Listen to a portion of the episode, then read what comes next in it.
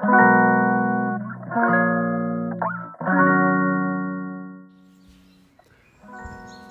んばんは。今日は2022年、えー、7月25日、時刻は21時半を回ったところです。はい、えー、今日非常に暑かった名古屋ですが皆さんの地域はいかがだったでしょうか。明日はさらに暑くなるという予報でまあ雨が非常にね、えー、長く続いてえー、っと気分が塞ぎ込んでたのでうん晴れるというのは非常にありがたいんですけどね。今度は逆であの暑くなりすぎるという問題がありますね。うん。昨日おとついかな？うんおとついは非常に爽やかな風がですね吹いている爽やかな晴れの日だったのでえー、っと仕事の行き帰りはね自転車乗り回してみたんですけど昨日はもうすでに自転車乗り回したところバテるぐらい暑かった。で今日はもうちょっと危険なので乗らなかったということです。ただ僕の車のですねえー、っと何て言うのかなシステムも高温異常という表示が出てましてね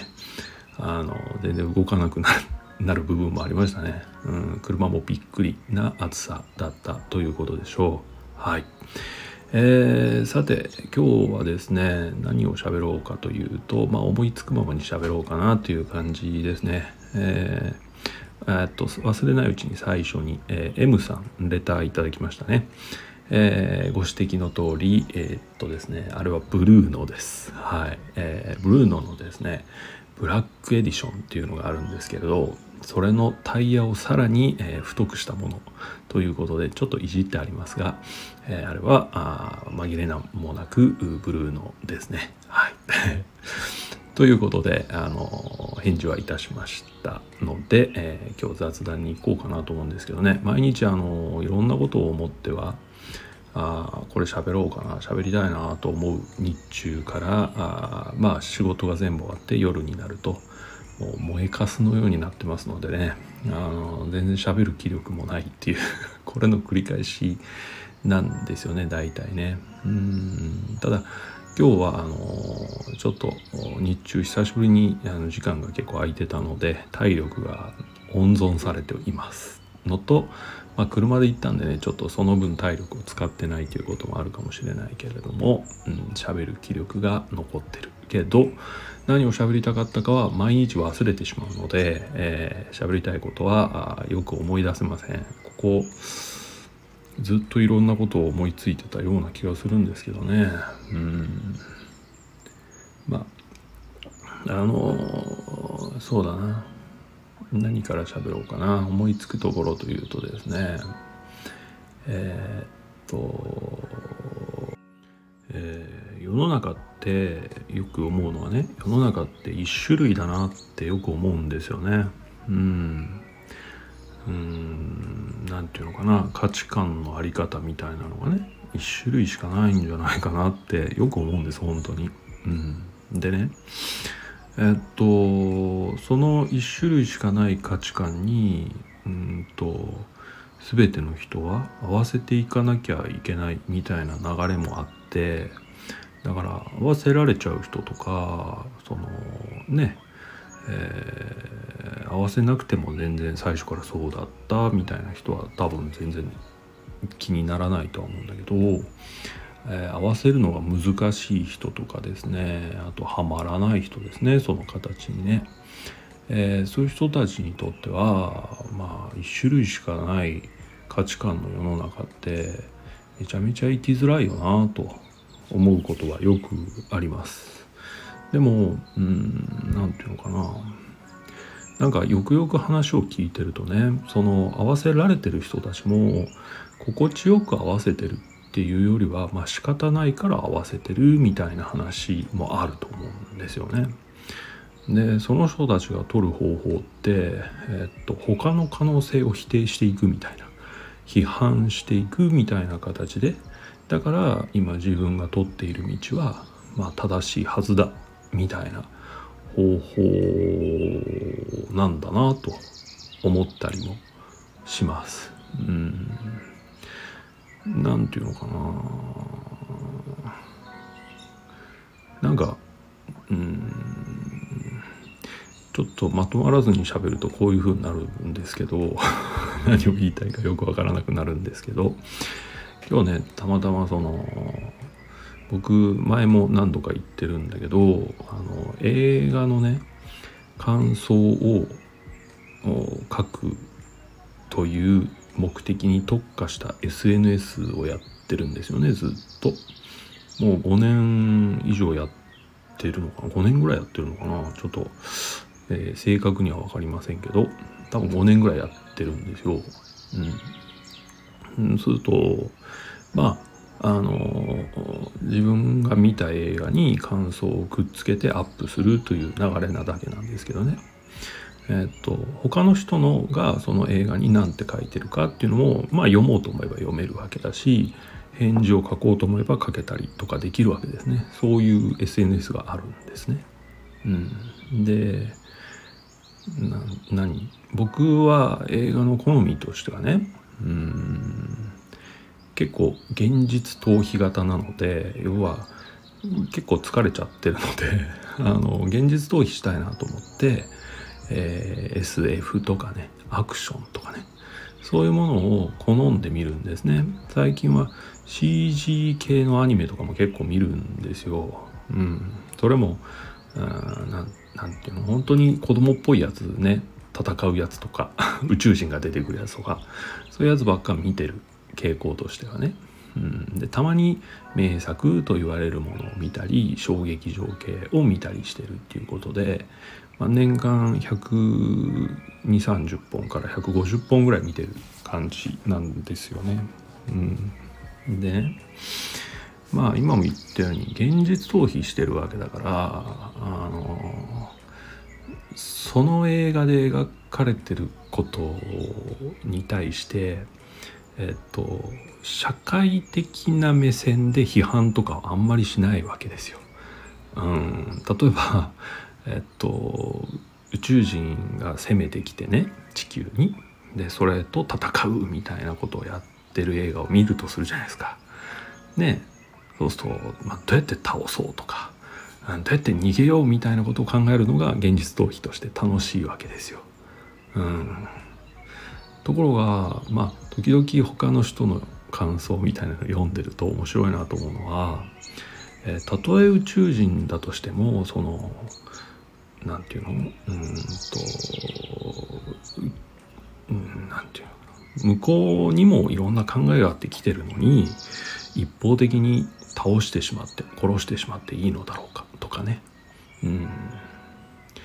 あの子供をそういう戦いに巻き込む親はどうかみたいなことを書いてる人って案外多いんですよね。うん。えっと繰り返すけど完全にその何て言うのかなフィクションっていうか虚構の世界で現実逃避なわけですよ。ねだって実際に宇宙人が地球に攻めてくる可能性がないとは言わないけど攻めてきたことないじゃないですか。だから架空の宇宙人が攻めてきたっていうことに対して団結して戦ってるのに宇宙人の言い分を聞かないっていうのはちょっと問題があるとかですね。何言ってるんだろうとか思っちゃうんですよね僕はね。うん。そう。でもなんだろうな。そういういろんな何て言うの？自分の正義。自分がやっていることを正当化するっていう意味においてねそれにそぐわないものに批判してそれにそぐわないものを批判していく傾向って結構世の中にあるような気がするんですよね。うん、まあ今のはちょっとね例に挙げても問題にならないようなものを例にしてるのでえー、よくわからないかもしれませんけど非常にですね、えー、そういうことをよく思いますね。うん。それは間違いだから俺がしていることは正しいんだとか、うん、それはどうかと思う。なぜならこういうことを自分は守ってるからだ。みたいなね。自分を正当化するために何かを批判するって分かりやすい手法ですよね。いわゆるえっと相手が間違ってるっていうことは自分は正しいんだみたいな手法でしょ？ね。うん、すっごい分かりやすいしまあなんていうの？使いやすいっていうかね。批判ってめちゃめちゃ簡単じゃないですか。批判するのって簡単ですよね。だって遅出しじゃんけんなわけだから出てきた、うん、意見に対して穴を探してそこをつけば鋭いってなるわけですよ。うん。だからすごい簡単な手法だなと思うわけです。で簡単な手法で得られるものって大体まがいものが多いっていうのが、えー、世の中の常じゃないかなって思うんですけどね。例えば今ちょっと話題になってるけどね投資みたいなですね、うん、お金出せば来月には倍になって帰ってくるよってすっごい簡単じゃないですか。お金出せばいいんだから、ね、それも得するって。そんなバカなって思うわけです僕はもちろんね投資のスペシャリストとかはやれるんだろうけど多くの多分99%ぐらいの人にとってはまあそんなの起こりえない話だと思うんですよね。うん、でも人って簡単なものに見入られますよね。うんそういうのがね非常に時々すごいしんどいなって思うことがあるしまた僕もそう言ってる僕もそういうものに噛みつくということで自分の存在感みたいなのを出そうとしてるという意味ではまあ一緒なんですけどね。うん、だから偉そうなことを言うつもりはないんだけど、まあ、人間は愚かだなというふうにはよく思うかな。うんまああのー、映画の話に戻るけどね SF 映画とかでね描かれてるのってね、まあ、大体共通して人間が愚かであるっていうことなんですよ。そううんだから何か起きた時の人間の対応を見てると俯瞰してねすっごい人間って愚かな対応してるわけです。うんだからなんか結局そういうことを言いたいんだよなって SF 映画とか見てるとね爽快感より人間の愚かさみたいなのを思い知れみたいなね そういう裏テーマは結構あるんだろうなと思って見てて。で超納得ですよね。うん、うん、分かる分かるみたいなシーンの連続でですね、えー、人間の一人として、えー、虚しくなってはきますけど少なくともねあの自分のマイルールとしては簡単な方法には飛びつかないっていうのは守っていきたいなとは思いますね。冷静な時に、えー、そういうのを見てちょっと嫌な気分になるっていうことは、まあ、追い詰められている時でもそういう手法だけは取らないようにしようとはなんとなくいつからか思うようになってるんだなと思います。うんうんうん、そうだから苦しいからといって、えー、辛いからといって、うん、痛いからといってもちろんねもう超痛ければしょうがないんだけどあ結構じわじわ来るなっていう時は、できるだけ、うん、簡単に逃れるっていうよりは難しい方法を選びたいなとギリギリ自分が持つうちはねっていう感じはあるんですよね。はい、そんなことをねその映画の SNS を見てると、まあ、思います。でちなみに僕が多分一番続いてる SNS ですねこれね。うん。なんかねやっぱり SNS は向いてないなと思うんですよ。やりたい時と全くやりたくなくなる時が結構頻繁に来て。あの波が荒い。でそれがしんどいので自分で。うんうんうん。だからもうそういうのには入らない方がいいなと思うけど映画だけはねコンスタントにずっと見てるから波がないんですよね。そういう意味で非常に自分の見てきた記録っていうのが一覧でわかるからとっても良いなと思いますはいということでねちょっと簡単な手法を選ぶっていうことをなんか壮大なよくわからない例えで、え表現をしてみたのが最初の話です。はい。えっと、そうだそうだ。最初にその話じゃなくて世の中には一つしか価値観がないですよねっていう話をしましたよね。で、あの、バカじゃないの？って思われるかもしれないんだけどえっと何て言うの？今よくあるその多様性とかね人それぞれとかね個性を重んじようみたいな話がある割に世の中が一つの価値観のままっていうのがすごい不思議だなと思うんですよね。うんね人の数だけ個性があるというのであればうん人人の数だけ価値観はあるわけじゃないですか多分。でそれを一種類に統合しようっていうのは要は統合してた方が、まあ、動かしやすいからっていうまあ動かす側の理論も結構入ってると思うんですよね。うんでも動かされる側としてはですね、えそれだと、まあ、多様性とは言い難いっていうか、まあ、個性など無視されてるわけですね。だから、まあ、そこからドロップアウトしてしまう人が増えるっていうことかなと思うんですよ。うん今、えー、と例えばうつ病で、えー、学校や会社へ行けてないとか引きこもりとかニートとかあそういう人たちを合わせるとですねもう膨大な数の人がですね世の中に適応できてないんですよ。うん、でもこの前ねあるクライアントさんが言ったんだけど僕にあそういうのを聞くとまともな人は結構いるんだなと思うんですよねってその方が言ったのね。でそれを聞いてねああそうだよねそういう見方できるよねと僕は思ったわけです。そう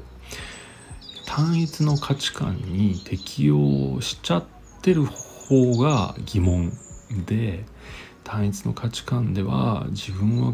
苦しいんだって言ってる方がまあより人間らしいっていうかまともじゃないかみたいな見方だけど本当そうですよね。で、えー、何バカなこと言ってるんだって話をしようと思うんですけど形を要するに価値観の種類を増やしちゃいいんじゃないかっていうのがもういつも思うんです。うん、だから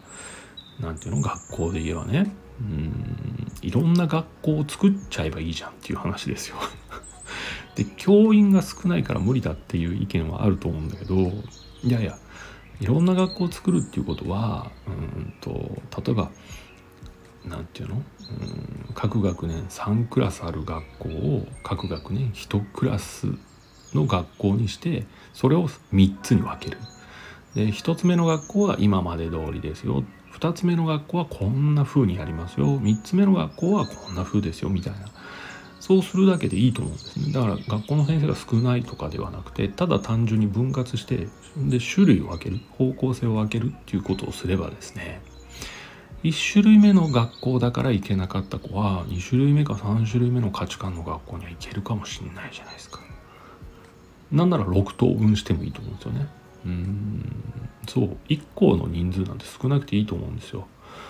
ねうんなんか会社もそうだな僕は経済を本格的にやったことがないのであのバカみたいなことをまた言うんだけど日本の経済力って落ちてるじゃないですか。でも会社の仕組み変わらないですよね、えー、それどういうことかよく分かんないってずっと思ってるのね。うんと結果が出にくいとかそのうまく回らなくなってるとか社員の離脱が多いっていうんだったらえっとそのシステムの方ね受け皿である会社の形を変えていけばいいんじゃないかっていつも思うんだけど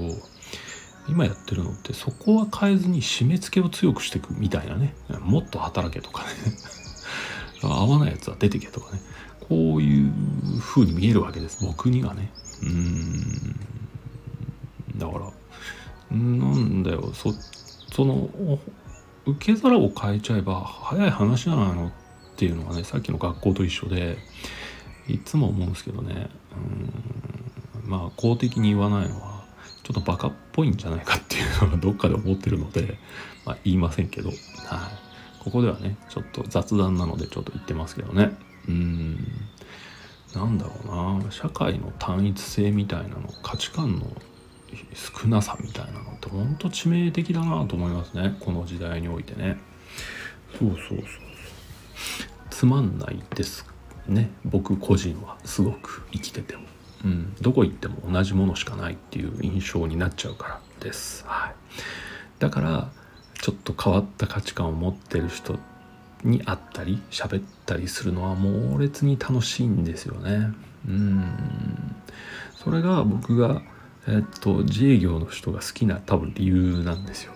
そうそう個人事業主って結構個性的な人多くて自分のルールであの職場回しちゃってるんであんまりその単一の価値観っていうのが存在してないんですよねそこにね。うん、だからすごい自由さを感じるし可能性を感じる。もちろん責任が重くなっちゃうからね簡単な話ではないんだけれどもでも一番生き生きして見える現場だなと。いうふうには思いますし、えー、組織にはもう戻らないだろう戻れないだろうなと思うそこがあ一つの理由かなと思いますね。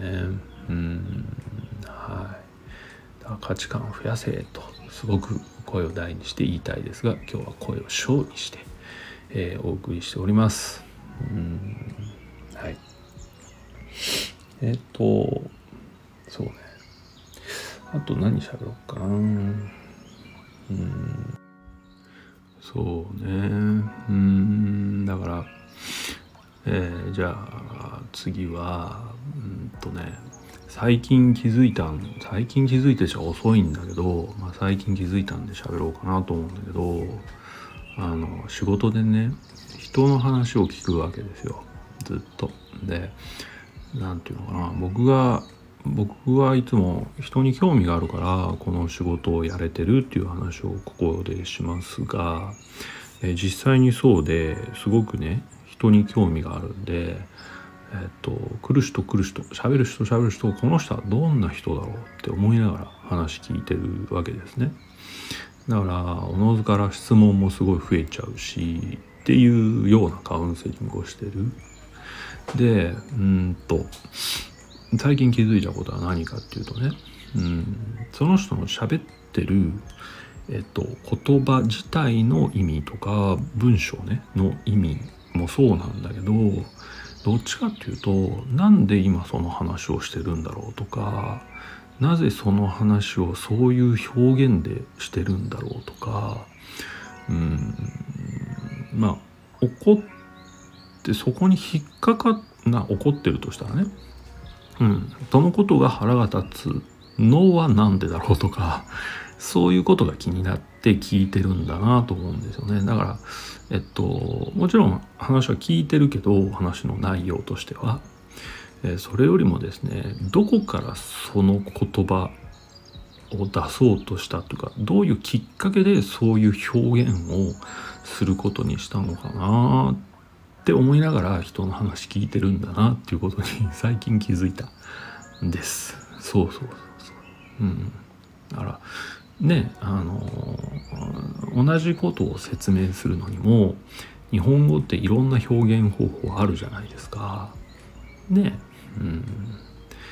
例えばえっとそうねこういうことが優しいと思ったんですよっていう人もいればいや穏やかな方だなと思ったんですよっていう人もいればうん温かい言葉をっていう人もいればっていうねその何て言うの？多分言いたいことを表現するのに複数の表現っていつも存在してるわけです。でもちろんそのうちの一種類の表現しか知らないからそういう表現をしていることもあるしかもしれない。でも僕の中ではやっぱりいくつかある中でなぜその言葉を選んだのかなみたいなところに結構ね引っかかっちゃうんですよ。うん。でそれをねずっと聞きながら考えてるなっていうことを最近気づきました。うん。まああのもちろん全然何て言うの？そのあまり意味がなかったっていう結末で終わることも結構ありますけどね。時々ね、あのすごい発見があったりするんでちょっとそういうところがあるななんかね、うん、あとはまあやっぱり人の話をしたいからあ人のことを知りたいから人の話を聞きたいっていうのはある。けど質問はしたいんですよね。っていうのは何て言うのかな、うんと、例えばこういう A ということを相談したいですって言ってきた人がね本当に A を相談したいかどうかって全然また話違うと思うんですよね。実は B が聞きたかったとか C を喋りたかったとかそういうことってすごいあるんですよ喋ってるうちに。うんだから何て言うのかなそういう意味ではねやっぱりうんと質問しながらそこら辺の確認をすごいしたくて、うん、本当に A なのかなとかね 本当に B なのかなってよく思うんですよ。さっき言った感じで話聞いてるとなんか言葉の選び方が不自然だったりするからうーんってなってね。だから質問を盛んにしたいっていうのがある。だから質問が嫌いな人質問されるのが嫌いな人はあんまりね僕のカウンセリングには向いてないと思います。はい。あの本当それこそ傾聴型の方が向いてるだろうなと思うんだけどもうやたら質問したくなっちゃうなっていうことが一つありますかね。でまあそういうこともあってですねあの僕はね質問を、されたいっていう部分が結構芽生えてる。っていうのがあるんですよね。まあ変な話だけど要は、うんと、聞くのが好きだからっていうか人のことに興味があるからずっとこの仕事やってるんだけどずっと聞いてるんで自分の話をする機会ってめったにないなと思うわけです。実際にないしね。そうなるとなんか聞かれるってね最近特に嬉しいなって思ってるな自分はっていうことに気づきましたね。うんそうそうそうそうついねどこの場面でも仕事以外の場面でも人の話聞いちゃう方なんだけどそう質問はしないですよ。はい。仕事じゃないんでね。ただ聞くだけなんだけどえっとやっぱりなんかこう質問されるっていいなってね思うことは時々あるんですよね。そうそう。だから何かを伝えたいんだなっていうことに気づいたんです。そう。それがやっぱり何て言うの？年齢的なものだと思うんだけど自分の持ってる技術とか知識とかを伝授したいんだろうなとかね。そういうことも考えたりしますね。そう。でも実際には伝授できないんですよね。なんかこういうのって。うん。あの人それぞれのフィルターが効果的に働く仕事だと思うんですよ。だから誰かのフィルタを持ったところであんまり意味ないんじゃないかって、うん、同時に思ってるところがあるからあんまり伝授することじゃないんじゃないかなっていう気がしてて だからえっと年齢的に伝授したい年齢なんだけどえっと冷静に考えると伝授できない仕事だからまあそこはあんまり意味ないなとかね思いますかね。うん、だからそれよりもですねあの興味のあるところ山登りについてとかね。あとはラグビーについてとかね。そういうところは伝授できるんですよ全然。これ知識的なものだからね。うん。そういうのを伝授したかな。はい。まあ、かといってですねあの大体山も一人で行ってるし、ラグビーもね自分家でずっと見てるっていうそういう楽しみ方をしてるからね、伝授する機会はないなっていうね、はい、だから僕の人生はですね限りなく自己満足の人生だったということですかね今のところね。こっから変わるかもしれないけどね、うん、まあねあのクライアントさんなら聞いたことあると思うけどそもそも究極の目的って自己満足できるようになることなんですよ。依存からの脱出脱却においてね、うん、あと親の影響からの脱却において。自己満足して自分でエネルギー満タンにして毎日生きられればものすごく効率は良くなる。振り回されなくなるからね。だからそれはまあ割と体現してるつもりなんだけどね。うん。でもまあ一方でね人との関わりを持ってえー、っと生きていくような脳の設計になってるんで人間って、えっと孤独が楽しいっていうのは時期的にはあると思うんですよ。一生を振り返ればね。この時期は孤独でも全然平気とか自信があるみたいな。でもいずれそれが難しくなる時期もあるし状況によって難しくなる時もあると思うんです。でそういう時にねやっぱり人とのつながりっていうものを持ってないのは結構苦しいんじゃないかなという気がするから。だから僕のような自己満足型の人でさえやっぱり人とのつながりっていうのは何人か持ってるわけなんですね。はい。急に解説書ですけど、えー、そういう意味でまあやっぱりね人とつながっていくっていうのは大事なことだなというふうには思います。まあ頻度はねあの一般の人より少ないんだろうなと思うんだけどそう接点を持つっていう頻度は。でもまあ一回一回会った時は濃い話とか濃いなんか、えー、つながりをそういう時間を持つようにしてるのでね。うん。頻度は少なくても全然成立してるんじゃないかなとは思ったりしてるわけです。はい。うん。ね。えー、さてだらだらとですね、えー、話をしてきました。あ今日3つほどトピック用意して喋ったんですけど思いつくままに。まあ思いつくままに喋ると何喋ってるかよく分かりませんね。うん。やっぱり1回10分以内でまとめ上げないとですねちょっと難しいなっていう気がします。そもそも聞き手はあ興味持ってないとですね、えー、2 3 0秒で飽きますので。で興味持って聞いてたとしても、まあ、3分から5分ぐらいじゃないですかね頑張って聞けるのって。だからそういう意味でもう30分以上喋ってるっていうのはねもう聞かせるつもりがないとしか言いようがありませんけどねうんまあたまにはこうやって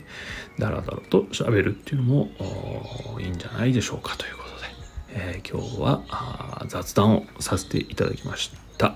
はい、えー、ここまで聞いていただいた方がいましたらあありがとうございました。またどこかでお会いしましょう。ではおやすみなさい。Thank you.